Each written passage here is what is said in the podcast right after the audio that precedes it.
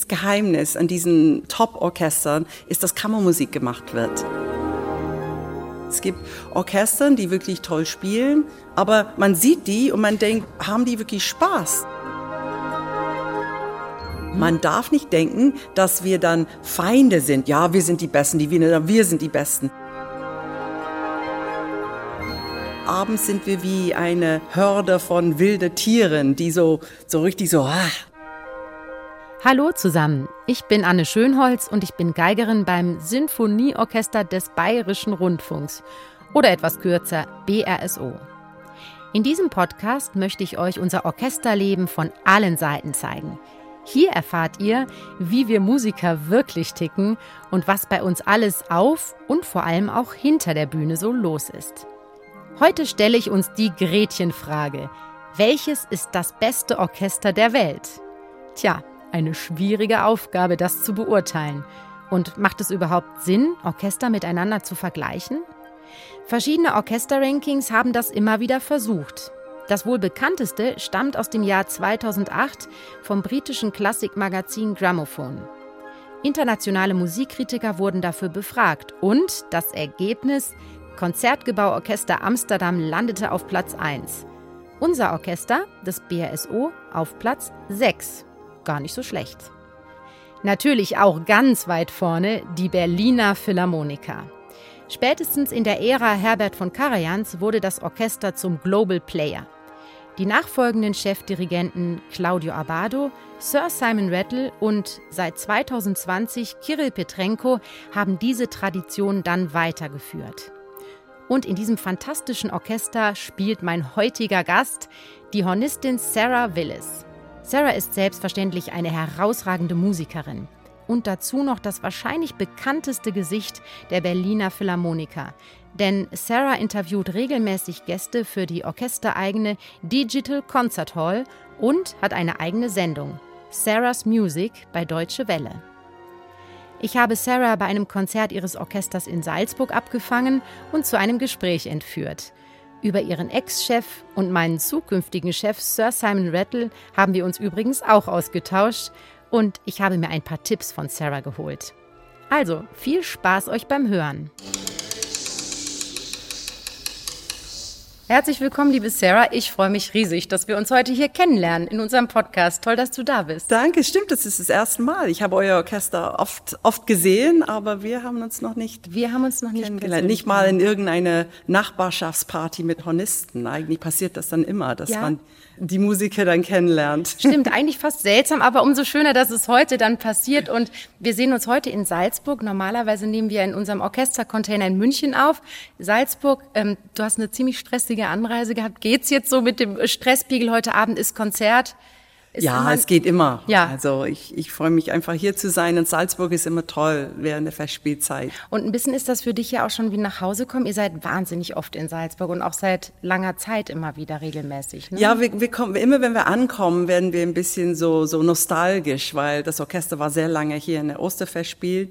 Zeit. Und wenn wir ankommen, ist es immer so, oh, so wie, wie nach Hause kommen.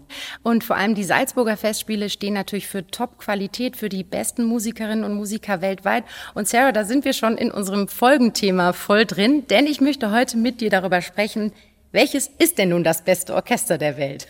Man kann natürlich sagen, das ist ein Quatsch, das kann man überhaupt nicht beantworten, alles Geschmackssache, aber es gibt ja durchaus Rankings, die auch von Musikjournalisten aufgestellt wurden. Ich weiß nicht, ob du was dich ist erinnerst. Das letzte, was ist die letzte Ranking, was du gehört hast? Also das Bedeutendste, was mir in Erinnerung ist und was ich gerne abspeichere, weil es für uns auch ganz gut äh, abgeschnitten hat, sozusagen, war 2008 von der Musikzeitschrift Grammophon.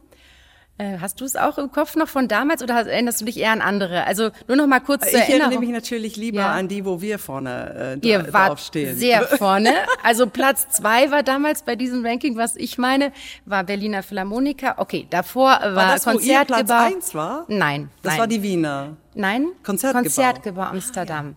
Ja. äh, und natürlich, es ist ja die Frage, Sarah, wie ernst nimmst du sowas? Wenn du sowas äh, liest, sagst du, mein Gott, also ehrlich gesagt nehmen wir das nicht so ernst, obwohl wir immer natürlich sehr froh sind und sehr stolz sind, wenn wir erwähnt werden.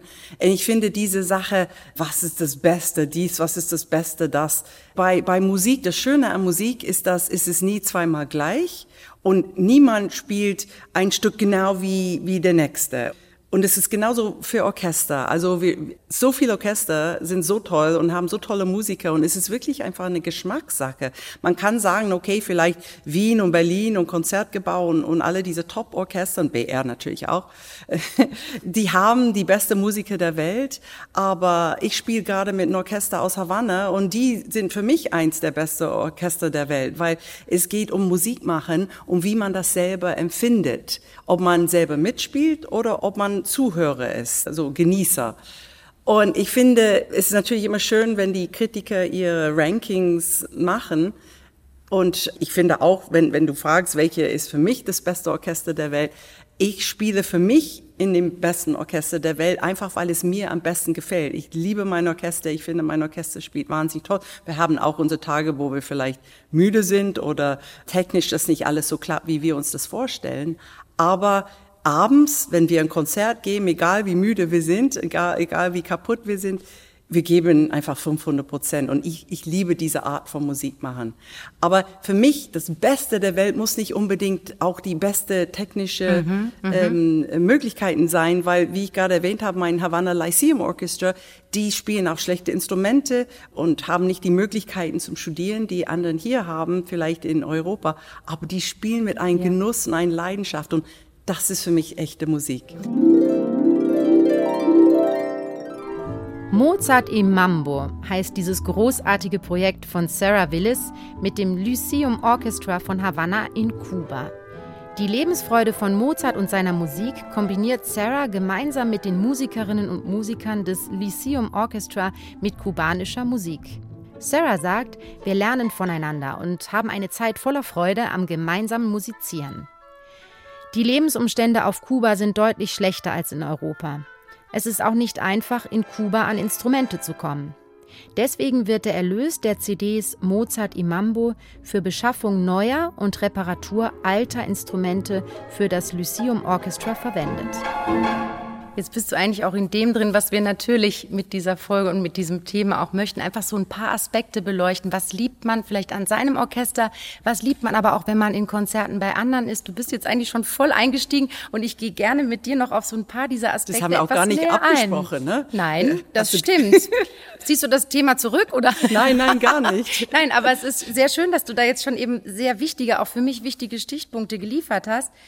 Ja, also wir gehören, sagen wir es mal, zu den Top Ten. So wird man nach außen gehandelt. Du hast gerade schon angesprochen, was du an deinem Orchester liebst. Kannst du das noch ein bisschen vertiefen? Wie würdest du dein Orchester, die Berliner Philharmoniker, noch ein bisschen erweitert sozusagen charakterisieren? Ich finde, dass in meinem Orchester das Besondere ist, dass wir alle 128 Musiker, wir spielen in jedem Konzert Kammermusik. Das heißt, egal wie groß besetzt wir sind, egal so wie zum Beispiel wir spielen heute die siebte Maler. Und das ist ein riesiges Stück, aber die Ohren sind immer offen. Und das merkst du bei, bei, bei Vierte Fagott oder Letzte Pult Bratsche oder Triangel oder Viertes Horn.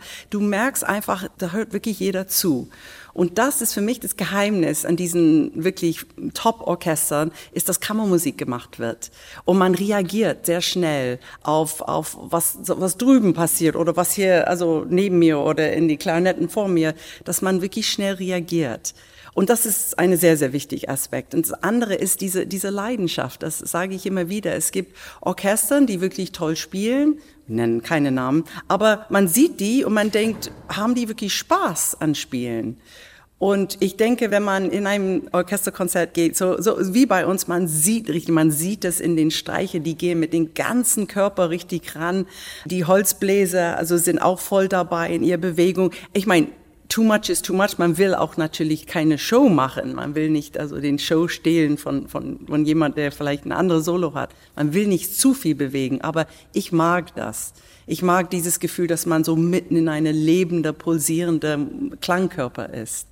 Und die beiden Aspekte also sind sehr stark in, in meinem Orchester und, und das finde ich einfach toll. Und ich weiß noch, als, als Sir Simon ähm, angefangen hat, hat er mir gesagt, es ist wie Rolls Royce fahren. Ähm, man muss einfach, muss auch nicht viel machen, man muss da vorne sitzen. Und, und er sagte, er kann richtig auf Risiko gehen, weil er sagt, jeder Musiker hat keine, also er sagt er, ich, ich habe immer technische Schwierigkeiten als Hornist, das ist unser Beruf, mhm, mhm, aber er sagt, dass die Musiker haben keine technische Schwierigkeiten, deswegen kann er wirklich in diese Mini-Pianissimis gehen oder, oder Fortissimos, Risikosituationen bauen und dann hat er keine Angst, dass es dann schief geht.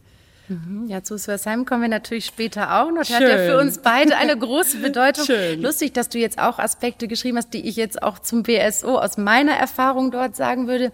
Ich dachte auch schon, als ich mein Orchester kennenlernte und noch nicht Mitglied war, dieses Wogen, was du beschreibst, was man auch sieht, aber eben auch hört, dass so ein gemeinsames auch sich bewegen und im Klang wogen da ist, ein gemeinsamer Energiesog in dem Orchester. Das habt ihr natürlich ganz, ganz besonders.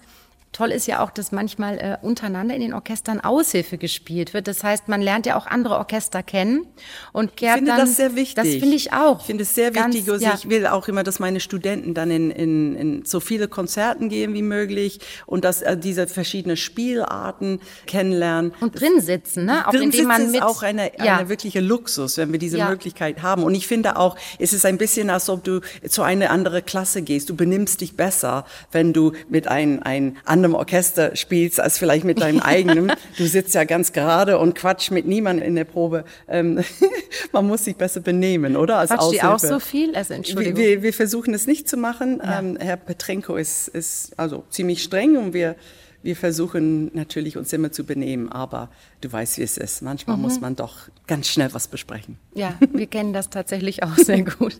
Es wird ja auch oft über den typischen Klang von Orchestern gesprochen. Ich glaube, das ist auch so ein Merkmal, wenn es schon um Bewertung geht, sagen wir mal um Geschmack. Ja, was würdest du sagen? Kann man das so ein bisschen erzählen? Was ist euer Klang? Würdest du euch im Radio erkennen, wenn ihr lauft? Auch am, über den Klang, wenn du eine Aufnahme hörst? Also ich erkenne das wirklich, mhm. wenn, wenn mein Orchester spielt. Und auch die Wiener. Ne? Ich finde auch, was du gerade gesagt hast und diese, diese Möglichkeit, so in einem Orchester zu sitzen. Ich habe ein Wahnsinnsglück, dass ich wirklich mit unglaublich Top-Orchestern äh, auf der Welt Aushilfe gespielt habe. So in Chicago, LA Philharmonic, Sydney Symphony, London Symphony Orchestra, Konzert gemacht. Also wirklich tolle Orchester ähm, weil wir Hornissen, wir sind sehr aktiv, du weißt schon. Wir, mhm. wir spielen wirklich überall. und, und dieser Klang, ist es wirklich tatsächlich so, dass man ein einen anderen Klang erlebt in jedem mhm. Orchester. Aber ich bin immer froh, egal wie toll ich es finde, in einem Orchester zu spielen und mit anderen Musikern sich auszutauschen. Ich bin immer froh, wenn ich nach Hause komme, weil diesen Klang irgendwie, die Philharmoniker, Berliner Philharmoniker, das ist wie ich am, am liebsten spiele. Und das ging mir so beim ersten Mal, wo ich das Orchester gehört habe. Es war, uh, wollen wir wirklich sagen, wann das war? Das war so, glaube ich, 89. Mhm. Ähm, 90, 1990, ich war natürlich noch ein Jahr alt oder so. Aber ich war in Berlin mit einem Studenten Kammerorchester und jemand meinte, oh, wir können die Berliner Philharmoniker hören in eine Probe. Da gehen wir, sind wir ganz ehrfürchtig dann hingegangen. Und ich saß da und ich habe zum ersten Mal dieses Orchester in der Philharmonie live gehört und ich dachte, das will ich, das ist, was ich suche, das ist mein Klang. Und ich war eine kleine Studentin und ich habe in London studiert und London ist voll mit tollen Hornisten, tollen Orchestern. Aber irgendwie dieser Klang von der Berliner Philharmoniker, das war meins. Mhm. Und ich habe damals nie gedacht, dass ich da drin spielen würde, aber ich dachte, ich muss so nah sein wie möglich an diesem Klang. Dann bin ich nach Berlin gezogen, habe da studiert und dann war eine Staatskapelle Berlin. Ja. Das war mein erster Job und das war auch toll. Aber dieser Klang von den Philharmoniker hat, hat mich immer fasziniert. Und damals, bevor ich drin saß, dachte ich, das ist einfach so, so bombastisch groß. Mhm. Die können wirklich aufdrehen am ja, Abend. Und, und das, das ist wirklich herrlich. Also mhm. ich habe schon aber in, in verschiedene Konzertsäle der Welt, wir haben neulich in, in Dänemark gespielt und da, die Konzertsäle war ein bisschen kleiner und da haben Leute sich tatsächlich die Ohren zugehalten in den ersten Reihen, die taten mir dann leid.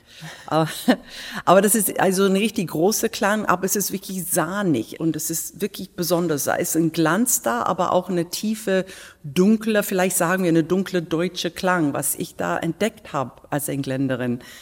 Es ist schwierig zu beschreiben, wenn ich drin bin, wenn ich drin sitze, habe ich manchmal das Gefühl, abends sind wir wie, wie eine Hörde von wilde Tieren, die so, so richtig so ah, auf irgendwas zusammen dann hingehen wollen. Also das ist es ist schwer zu beschreiben. Das hättest du mir vorher sagen sollen, dann hätte ich mir was ich Kluges sehr, überlegen nein, ich können. finde es sehr schön beschrieben und ich finde es ja tatsächlich auch schwer, Klang zu beschreiben und Klangerlebnis. Da reichen oft die Worte einfach nicht aus, aber ich kann es gut nachvollziehen, was du meinst. Und ähm, eigentlich wollte ich später mit dir besprechen, aber jetzt, wo du so in den Klang eingestiegen bist, glaubst du... Du bist in den Klang eingestiegen. Ja, aber du hast mitgemacht. das macht auch Spaß. Also denkst du, dass für so einen typischen Klang eines Orchesters ja sicher auch so eine Chefdirigentenzeit sehr prägend ist? Ich finde, bei euch ist schon rekordverdächtig, dass ja wirklich Herbert von Karajan war 35 Jahre Chefdirigent. Würdest du jetzt auch wirklich sagen, das ist wirklich die Epoche, kann man fast sagen, der intensivsten Klangprägung der Berliner Philharmoniker gewesen? Kann man auch sagen, aber natürlich äh, sind wirklich nicht viele Leute, die unter ihnen gespielt haben. Und dieser Klang kommt von den Spielern. Und natürlich versuchen wir, und ich merke es auch, dass ich das jetzt versuche mit meinen neuen Kollegen, ich versuche diesen Klangvorstellung weiterzugeben. Ich habe so viel gelernt von, von meinen ehemaligen Kollegen, die jetzt in Rente gegangen sind, die Hornisten. Ich habe das wirklich aufgesaugt, wie sie spielen, was für einen Hornklang machen die, wie kann ich diese Tradition weitermachen. Und sie haben mir dann alle ihr Tipps gegeben. Hier machen wir so, hier spielt das Orchester so, hier machen wir ein bisschen, hier nehmen wir ein bisschen Zeit auf, wenn der Dirigent das nicht will. Also diese ganze Sachen habe ich gelernt und ich merke, ich spüre ganz stark, das ist jetzt meine Verantwortung, das weiterzugeben, obwohl ich mich gar nicht so fühle. Ich denke, ich lerne immer noch. Aber die Frage, ob, ob ein Chefdirigent den Klang macht, ich, ich finde schon, also das, aber kann man sagen, das war der Karian-Klang, das war der Abado-Klang, das war der Simon Rattle-Klang. Kann man vielleicht, aber das ist mehr, es ist nicht Klang, es ist mehr eine Art zu spielen. Mhm, natürlich, natürlich. Also dieser Klang von den Berliner Philharmoniker, finde ich, war immer fantastisch, immer, aber anders. Und auch die technischen Möglichkeiten haben sich auch geändert. Also ich finde jetzt, da ist viel mehr Perfektion verlangt. Auch wir sitzen da jede Woche mit unserer Digital Concert Hall, es wird alles live aufgenommen. Und damals, wenn du die alte Karajan-Aufnahmen hörst, da gibt's manchmal also ganz viele Fehler drin. Vielleicht liegt es an der, an der Aufnahmetechnik, aber es ist so aufregend teilweise, eine Beethoven-Symphonie von Karajan zu hören, wo manchmal ein Kiekser drin ist oder alles ist auseinander, aber richtig toll und richtig spannend zu hören. Und deine Frage vorher, die ich unhöflicherweise nicht geantwortet habe, was macht den Klang aus? Da ist auch noch, noch was, was ich dann sagen wollte. Manchmal sitze ich in der Philharmonie in Berlin und denke, sind wir so ein tolles Orchester, weil wir die Philharmonie haben zum Proben? Genau, weißt du, was ich meine? Ich natürlich auch mit dir ansprechen, gerade aus unserer Perspektive, das BRSO. Und jetzt kommen wir nochmal nur auf dieses Ranking hinter dem Aspekt zurück, dass wir wirklich das einzige Orchester sind von den sehr, sehr guten der Welt, was keinen eigenen Konzertsaal ja, das geht hat. gar nicht. Und dann nochmal aus deiner Sicht finde ich es natürlich wirklich spannend, weil ganz blöd gesagt, ich habe mich auch leider schon an diese Situation ein wenig gewöhnt. Ähm, ist es denn aus deiner Sicht wirklich so identitätsstiftend für den Klang, für die Arbeit, dass ihr diesen fantastischen Saal, die Berliner Philharmonie habt? Ich finde absolut. Wir haben so ein Glück, dass wir in diesem unglaublich tollen Saal proben können, weil wir hören uns gut, wir können schnell reagieren und vielleicht hat das auch viel damit zu tun, dass ich das, das Orchester so gut kammermusikalisch finde, weil wir uns hören können, wenn wir auf andere Bühnen in der Welt spielen und wir haben wirklich überall auf der Welt gespielt. Manchmal denkt man, oh, also ich höre die Bessie nicht mehr oder was machen die Schlagzeug ist, ist zu laut oder oder was was machen die Geigen? Ich sehe das, aber ich höre es nicht.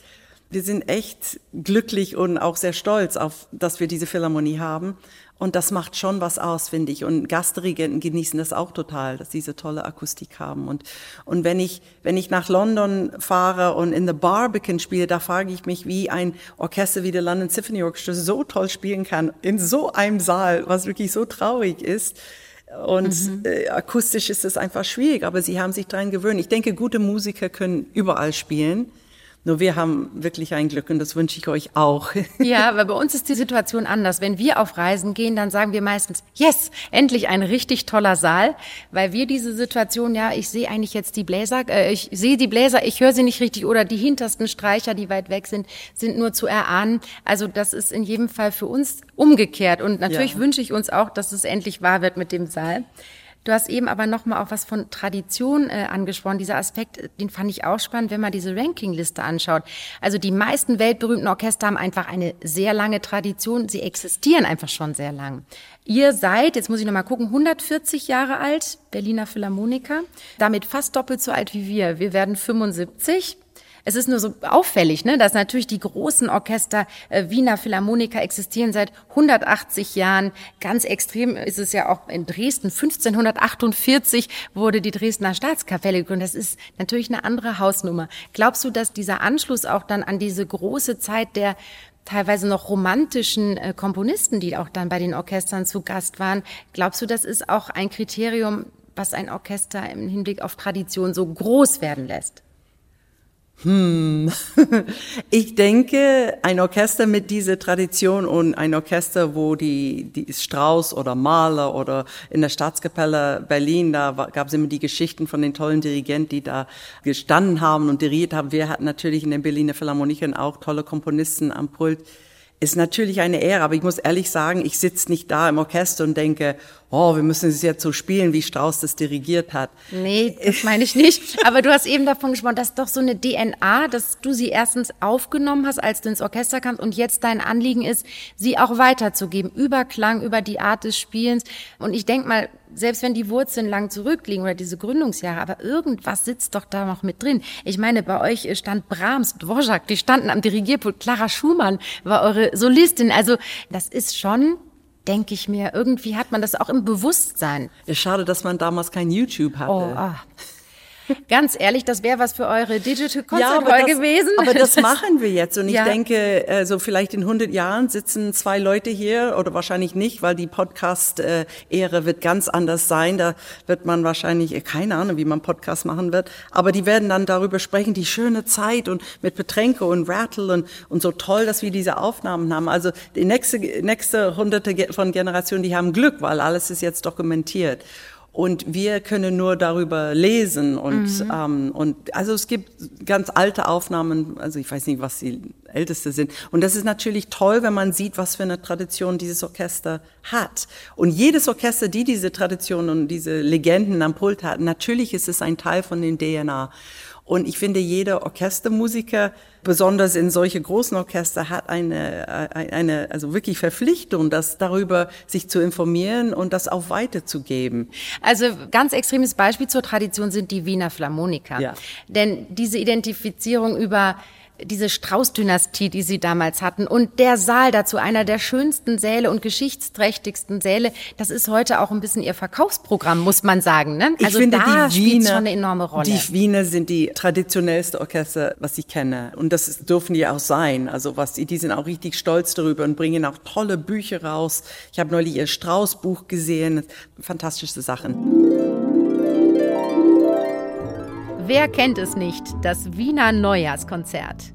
Jedes Jahr wird es am 1. Januar aus dem wunderschönen goldenen Saal des Wiener Musikvereins in die ganze Welt übertragen. Tradition pur. Der über 150 Jahre alte Saal, der an optischer und akustischer Schönheit schwer zu überbieten ist, steht ebenso für Tradition wie die Wiener Philharmoniker mit ihrer 180-jährigen Geschichte selbst.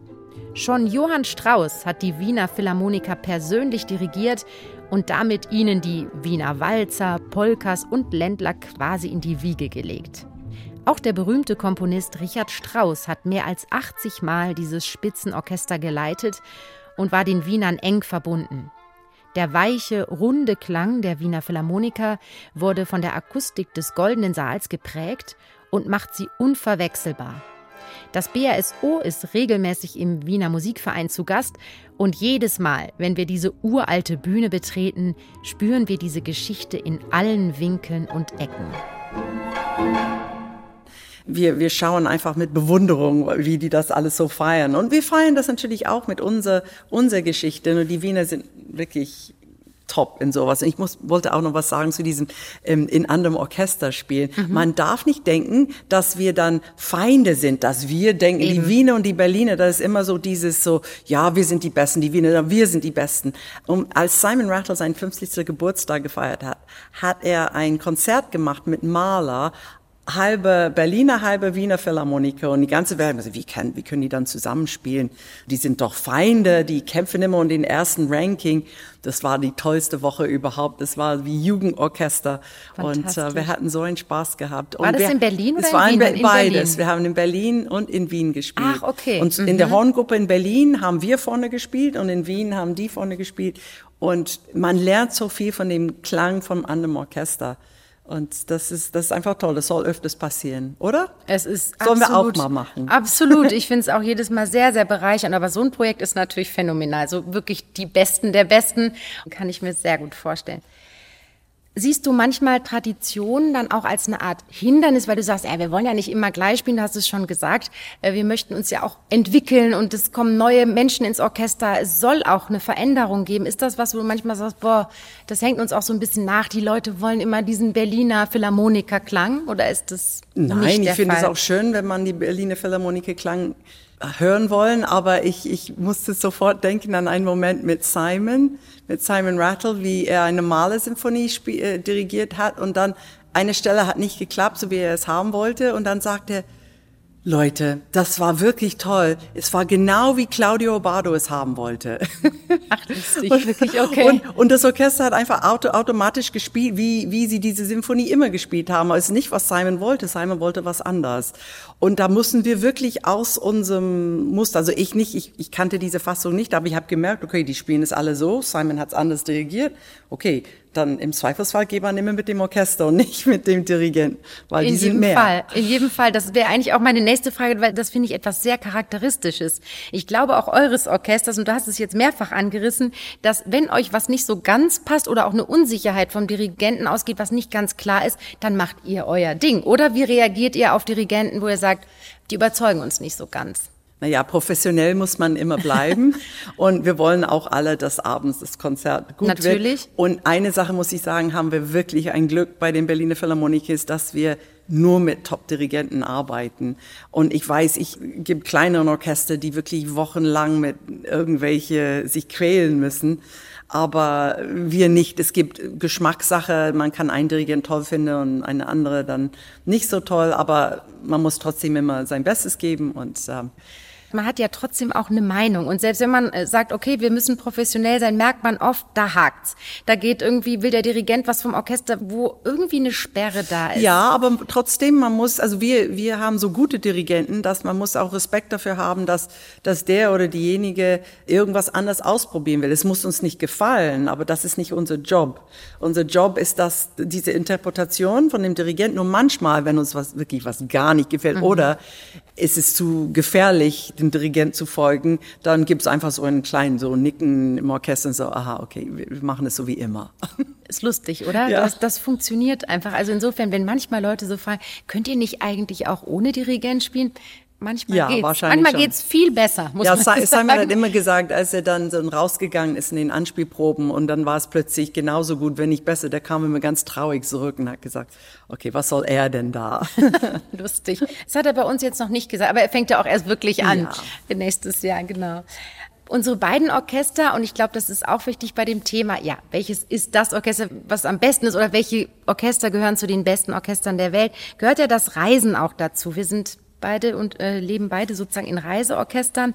Wie wichtig findest du das für ein Ensemble, das mal auf Reisen geht und sich im Ausland und auf der ganzen Welt präsentiert? Ich finde es wahnsinnig wichtig. Ich meine, in den letzten zwei Jahren dürfen wir nicht reisen und wir haben gemerkt, wie sehr es uns gefällt hat und wie sehr es unser Publikum gefällt hat. Wir haben das große Glück mit dem Digital Concert Hall, dass wir dann live für unser Publikum auf der ganzen Welt spielen kann. Aber nichts ersetzt ein Live-Konzert. Das ist einfach so. Musik nichts ersetzt. Egal welche Streaming-Plattform, welche Social-Media-Plattform. Live ist immer das Beste. Und das Reisen bringt, bringt zwei Sachen. Also bringt einfach ähm, unser Publikum uns näher. Und ich finde es auch sehr wichtig, dass, dass wir nach Japan auch öfters fahren. Da, lie- wir lieben unser Publikum in Japan, also ihr auch. Das ist ein wunderbares In jedem Fall. Publikum. Aber auch wichtig, so nach Australien, nach Südamerika, also wirklich oft ähm, irgendwo, wir machen zwei Tourneen, große Tourneen im Jahr, jetzt sind wir gleich in Amerika wieder. Ähm, uns hat Japan sehr gefällt, muss ich sagen, also überhaupt Asien in der Pandemiezeit und ich war jetzt im Sommer wieder da zum ersten Mal und es war wirklich wie nach Hause kommen, es war so, so schön. Ja. Und es war richtig emotional, da sind Leute mir wirklich in die Arme gefallen und gesagt, wir haben die Berliner Philharmoniker so vermisst. Ich stelle mir vor, dass es bei euch vielleicht noch extremer ist, weil diese Marke Berliner Philharmoniker ist schon enorm stark, dass ihr auf Reisen wirklich so ein bisschen ein, ein ja, ein Superstar-Dasein habt. Oder du hast es eben schon beschrieben, wir haben euch so vermisst und ich kenne es ja auch, dass dann man von Fans äh, an der Bühne abgefangen wird und so. Das ist natürlich auch toll. Oder ist es schon wirklich, hat es, was davon? Es ne? ist wirklich toll. Also äh, jede Bühneneingang der Welt, da, da stehen Leute und seit der Digital Concert Hall noch mehr. Weil wir hatten Angst, als das ins Leben äh, gekommen ist, unsere Online-Konzertplattform, dass wir hatten am Anfang Angst, dass es vielleicht unser Live-Publikum uns wegnehmen wird, dass die Leute einfach lieber zu Hause auf dem Sofa ähm, sich was anhört, statt in die Philharmonie zu kommen oder auf Tournee. Und jetzt erleben wir genau das Gegenteil. Wenn wir in, also letztes Mal, als wir in die Carnegie Hall gespielt haben, da kam ich raus im Bühneneingang und da waren so acht Leute, die haben so gejubelt und die haben gesagt, wir sind, wir sind vier Stunden gefahren, um Wahnsinn, heute zu kommen, ja. weil wir haben das Gefühl, wir kennen euch, weil die gucken Digital Console ja. die ganze Zeit und die sind extra deswegen gekommen und das passiert überall und das ist das ist wirklich sehr schön. Das ist the power of the Internet und insofern ist es gut, aber ähm, ja, ich, ich finde, wir werden nie gefeiert wie Popstars. Aber eigentlich warum nicht? Aber, aber äh, für, ein bisschen für was davon hat es manchmal. Aber es ist sehr, sehr schön, wenn man gemerkt. Ich finde toll, dass die Digital Concert Hall. Ich habe immer Mühe, das auszusprechen. Wort. Ich muss das so schwer. es ist wirklich ich, ich muss das so oft sagen. Welcome to the Digital, Digital, Digital, Digital Concert Hall. Ähm, ja, das im Gegenteil, also wirklich mehr Lust auf Live-Erlebnis macht im Konzert, finde ich toll zu hören. Und hätte ich mir aber eigentlich auch so gedacht, Jetzt möchte ich unbedingt noch mit dir über Sir Simon Rattle sprechen, natürlich, denn schön. es verbindet uns, seine Person und natürlich ist es auch ein Aspekt, so ein toller Dirigent, wenn man über die besten Orchester der Welt spricht, wie wir das heute in unserer Folge ja machen. Wie würdest du beschreiben, inwiefern hat euch Sir Simon sehr geprägt? Kannst du ein paar Dinge nennen, die du für ihn sehr charakteristisch für eure Arbeit fandest? Erstmal muss ich sagen, was für ein Glück ihr habt, dass ihr ihn bekommen habt. Ich finde das so toll. Und ähm, ja, ich vermisse ihn sehr. Wir, wir sind natürlich sehr glücklich mit Kira Petrenko, aber für mich als Engländerin ja. äh, vor allem und Simon ist ein, ein sehr guter Freund, auch Familie für mich. Äh, ich habe 17 Jahre mit ihm zusammen gespielt in Berlin und es waren tolle Zeiten. Und er hat so viel für das Orchester gemacht. Er hat erstmal das Orchester aufgemacht. Das ist was ganz Wichtiges. Er hat uns ja einfach die, die Türen offen gemacht für die Welt. Er hat diese Education-Programm gebracht was auch eine absolute Leidenschaft von mir ist, also die äh, Musik spannend machen für die nächste Generation. Und Simon hat das mit sich mitgebracht aus, aus London und ich, ich kannte das aus der Hochschule da, das war ganz normal, dass man mhm. in die Schulen rausgeht und, und viel Education macht. Aber mein Orchester hat es noch nicht gemacht. Und ähm, das war, das war eine tolle Sache. Also er hat wirklich aus uns ein Weltorchester gemacht. Also nicht musikalisch waren wir schon ein Weltorchester, aber er hat uns so antastbar gemacht. Mhm. Und dann kam die Digital Concert Hall und ohne Sir Simon weiß ich nicht, ob das überhaupt alles geklappt hätte, weil Simon, man macht eine Kamera an und sagt, Simon, erzähl mir was zehn Minuten lang über Messian. Okay. Und dann macht er das. Es also ist, ja, es, es ist, ist phänomenal. Ja. Simon hat auch viele, viele Sachen gebracht. Er hat er hat seinen Tapas immer mit, der hat die Tapas genannt, das wirst du dann sehen, da wird auch viele, viele sehen. Das sind kleine moderne Stücke, die sonst Aha. kein Mensch kennt oder ähm, Sachen, wo er denkt, das Publikum soll das kennenlernen. Simon hat eine Leidenschaft für zeitgenössische Musik und die Berliner Philharmoniker, die waren nicht so berühmt für ihre zeitgenössische Interpretation und ich finde, auch nicht alles, was man dann erlebt in der modernen Musik, ist toll, aber man muss es trotzdem ausprobieren. Das sage ich meine sechsjährige Neffe immer. Du kannst nicht sagen, dass du irgendwas nicht magst, wenn du es nicht ausprobiert hast. Also Gurken und, äh, und, äh, und Knoblauch. Tapas, und solche manche ja, Tapas auch. Und Simon hat seine moderne, also hat wirklich viel moderne Musik gebracht. Und fürs Berliner Publikum war es auch nicht einfach am Anfang. Aber Simon hat ein gutes Sandwich gemacht immer. Immer so was Schönes am Anfang und dann kamen seine Tapas und dann kam so eine schöne Symphonie. Und er hat uns wirklich, uns gebildet und aus Publikum auch. Und weil du sagst, British natürlich, das verbindet euch auch. Ihr habt ja schon auch einen eigenen Humor. Ich finde das herrlich. Das ist schon auch was sehr eigenes für Sir Simon, oder? Ich finde, man merkt es sofort, auch wenn er jetzt noch nicht bei uns als Chef angefangen hat. Das prägt auch sehr unsere Zusammenarbeit. Er ist so lustig. Und ganz ehrlich, wir haben es gar nicht immer so leicht, diesen Humor zu verstehen. Kennst du das auch, dass so die Deutschen manchmal sagen, äh, Oh, ich kenne das jetzt nicht so ganz. Ich kenne das so gut. Ich habe also und auch 17, 17 Jahre lang ist es auch nicht viel besser geworden, dass alle verstanden haben. Also der sagt Sachen und und wir Native Speakers, wir können nicht mehr vor Lachen. Also sie sind einfach manchmal kleine so zwei Wörter oder eine kleine Bemerkung, die wirst du dann auch kennenlernen. So er sagt one eyelash more, also ein Wimpern mehr oder ein Espresso more, ein Ah, das Espresso kenn mehr. ich schon. Ja, genau, Oder ja. ein bisschen mehr off the shoulder, ein bisschen mehr so schulterfrei Ach, okay. zu spielen, wenn irgendwas ein bisschen so, so attraktiv gespielt werden soll. Also er hat einfach solche Sprüche und ähm, ja, die vermisse ich. Die Native Speakers fanden es immer gut und wir haben uns auch immer sehr amüsiert, dass unsere deutsche Kollegen gar nichts verstanden haben. Es manchmal. ist nämlich wirklich so. Es ist irgendwie, habe ich das Gefühl, irgendwie ist da gerade so knapp was an mir vorbeigefahren. Da war was, aber ich kapiere es nicht so recht. Das ist aber okay. Das wird auch- auch so bleiben. Ich glaube auch. Sarah, wir spielen gerne ab und zu im Podcast ein Spiel. Okay. Und ich wäre jetzt soweit, ich hoffe du auch. Na, wir spielen beide. Okay. Ähm, Es ist ganz harmlos und Okay. heute geht es um Orchester allgemein. Und, Was gewinnen wir? ähm, wir gewinnen Punkte Ah. und wer am Schluss gewonnen hat. Langweilig. Aber ich Oder? könnte ein T-Shirt haben mit Symphonieorchester des Bayerischen Rundfunks. Ja, wir könnten ein. T-Shirt tauschen, man Black. Keine Ahnung. Mit, ihr habt bestimmt auch ein Berlin Phil. Ähm, Bestimmt, ja. irgendwo. Okay, also das Spiel. Wir müssen entscheiden, ob das, was hier steht, die Behauptung oder Situation wahr oder falsch sind. Es gibt ein Orchester, das ausschließlich auf Gemüse spielt. Das stimmt. Das wusste ich auch. Ha. Äh, Auflösung war, The Vegetable Orchestra ist in Wien ansässig und spielt auf Instrumenten, die die Musiker selbst aus frischem Gemüse herstellen. Als Zugabe wird bei vielen Konzerten eine Gemüsesuppe an die Konzertbesucher Das finde ich zum Beispiel wirklich eklig. dass man aber drauf spielt oder die Gemüsesuppe? Ja, man spielt und man, man, man macht Töne aus diesem, dann muss man das essen. Also Die Gemüsesuppe wird hoffentlich nicht aus diesen. Instrumenten. Müsste sehr lang abgekocht werden. Okay. Ist folgende Behauptung oder Situation wahr oder falsch? Orchester mit A hinten geschrieben heißt auf Finnisch Abflussreiniger. Also das finde ich so Orchester? herrlich, dass ich würde gerne Ja sagen, einfach weil ich das wirklich witzig fände. Schauen wir mal. Die Auflösung ist falsch. Oh, tut mir leid. Das Aber herrlich, eine sehr schöne Vorstellung.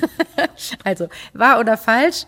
Die Musiker eines venezianischen Orchesters waren so unglücklich mit ihrem despotischen Dirigenten, dass sie ihn nach einem Konzert im Jahr 1823 gemeinsam im Canale Grande versenkten. Oh Gott. Es konnte kein Schuldiger in diesem Mordfall gefunden werden, da die Musiker sich gegenseitig deckten. Ich habe das Gefühl, du weißt die Antwort, weil du so gerade gestikulierst. Es ist Nein, ich weiß es nicht. Ich finde es eine herrliche Ja. Geschichte. Ich möchte, dass es wahr ist. Ich würde Nein, das das mir, ist fies. Nein, nein, aber es ist, äh, es würde so viel sagen äh, zu so einem Verhältnis und einem, ja, Aber einem bei den Hass, den es auch geben kann. Und ja, das Temperament könnte dazukommen. Es klingt auch einfach nach einem tollen Krimistoff. Es wurde kein Schuldiger in diesem Mordfall gefunden. Ähm, Auflösung falsch. Schade. Ah, schade. Die Geschichte ist frei erfunden. Könnte noch kommen. Könnte noch kommen, ich weiß nicht, ob das so in die Neuzeit so passt, keine Ahnung. Wahr oder falsch? Es gibt ein Orchester, das ausschließlich aus Elefanten besteht. Die Tiere treten regelmäßig auf und haben bisher drei Alben mit selbst komponierter Musik aufgenommen. Also das fände ich zu schade um die arme Elefanten, wenn die dann jetzt, ich weiß, dass Elefanten malen, aber Also, also ein- nein. Auflösung wahr. Oh Was? no. Das, Das, ist ein bisschen Elef- tierquälerisch. Äh, Klingt so, ja, aber mal gucken, was hier steht. Das Elefantenensemble wurde Ende der 90er Jahre in einem Naturschutzzentrum in Thailand ins Leben gerufen. Die Tiere spielen auf riesigen Instrumenten, die mit dem Rüssel eines Elefanten oder mit einem Stock bedient werden können. Wie ein riesiges Xylophon oder Schlagzeug. Vielleicht hat das was Spielerisches für die, wenn die da irgendwas so Wollen wir hoffen. wollen wir es hoffen, ja? Ja. So, ich glaube, wir haben sie durch. Wie ist der, der Stand der Dinge? Hab bestimmt verloren. Durch meine wirklich- Tierliebe. Ach, äh, du kriegst trotzdem. Für mich bist du die Gewinnerin heute. Und du bekommst ein BRSO-T-Shirt natürlich. So, jetzt habe ich hier alles miteinander vermischt. Was meinst du so als kurzes Fazit zu diesem, auch ein bisschen natürlich mit Augenzwinkern unserer Folge? Was ist das beste Orchester der Welt? Beziehungsweise wir haben heute ein paar Aspekte einfach gesammelt im Austausch unserer beiden Orchester. Hast du ein kleines Fazit zu diesem Thema? Ich finde und ich werde es immer so empfinden, dass ein Lieblingsorchester oder ein Bestorchester der Welt bleibt immer einem selber überlassen. Und das ist schön so. Das ist schön, dass jeder Musik und Musik machen unterschiedlich empfindet und man kann nur nach dem eigenen Geschmack gehen. Und deswegen habe ich meine zwei Favoritenorchester, äh, eins in Berlin, Berliner Philharmoniker und eins in Havanna, total unterschiedliche Orchestern. Aber es muss auch nicht immer das perfekteste Orchester sein oder das lauteste Orchester sein. Einfach das Orchester ist für mich einfach das Orchester, dem ich am nächsten stehe und ähm, ich spiele am liebsten bei den Berliner Philharmonikern und ja, dann sind die halt meine Nummer eins. Sehr schön. Ich würde es natürlich aus meiner Perspektive auch so sagen. Und so soll das auch sein, dass man in seinem Orchester sehr glücklich ist. Und ganz ehrlich, wie langweilig wäre das, wenn es nicht ganz viele tolle Orchester geben würde. Wir lassen uns doch gerne voneinander inspirieren. Und letztendlich arbeiten wir ja auch für dieselbe Sache. Wir sind alle Kulturschaffende. Und ich finde, da sind wir auch Kollegen und Freunde. Und in diesem Sinn danke ich dir sehr, sehr herzlich für das schöne Gespräch, liebe Sarah. Ich danke dir. Ich hoffe, wir spielen bald zusammen. Ja, das wäre was. Also, ihr seht, alles Geschmackssache. Für jeden ist wohl ein anderes Orchester das Beste der Welt. Jetzt haben wir in dieser Podcast-Folge schon so viel über ihn gesprochen, wird höchste Zeit, mit ihm zu sprechen. Unser zukünftiger Chefdirigent beim BRSO, Sir Simon Rattle. Hallo Sir Simon, hier ist Anne. Super, endlich. Gut. So, was haben wir heute? Sir Simon, ich habe heute mit Sarah Willis gesprochen. Sie kennen sie ja gut. Oh, yes. Und wir haben über die besten Orchester der Welt diskutiert. Oh. Was halten Sie überhaupt von solchen Orchester-Rankings? Can I give a very simple, clear answer? I think the whole idea sucks. Uh, I think it is utterly unmusical, utterly unartistic, and does everybody harm. Uh, I'm a football fan. But do what? Then you score goals. Orchestras don't score goals, although often we have near misses. It is just a different thing. And what I can also see is the worst thing in the world is for an orchestra or any musician to think they're the best. That's even worse than thinking you're the worst. uh, I think that does nobody any help. Uh, the arrogance of feeling, my goodness, aren't we wonderful? Uh, Cristiano Ronaldo view of being an orchestra or a musician. That may be necessary for a sportsman, but for us, I think it's damaging. Ja, es gibt in der Tat keine Tore wie im Fußball, die man in einem Orchester zählen kann. Also ich schließe mich komplett Ihrer Meinung an. Vielen, vielen Dank, Sir Simon. Ich werde mich wieder melden. Okay, it comes soon, I'm sure. Sir Simon sagt, das Schlimmste, was Musikerinnen und Musiker oder auch ein Orchester machen kann, ist davon auszugehen, selbst die Besten zu sein. Ein weiser Satz. Das nehmen wir mal so mit aus dieser Podcast-Folge. Wenn ihr Fragen, Themenvorschläge oder Feedback zu unserem Orchester-Podcast habt, dann schreibt mir einfach über Instagram oder Facebook. BRSO in die Suche eingeben und so findet ihr uns. Und wenn euch der Podcast gut gefällt, abonniert ihn gerne, erzählt davon euren Freunden oder Bekannten und lasst mir gerne auch eine gute Bewertung da. Das wäre natürlich fantastisch. Dann macht's gut und bis zum nächsten Mal. Eure Anne Schönholz.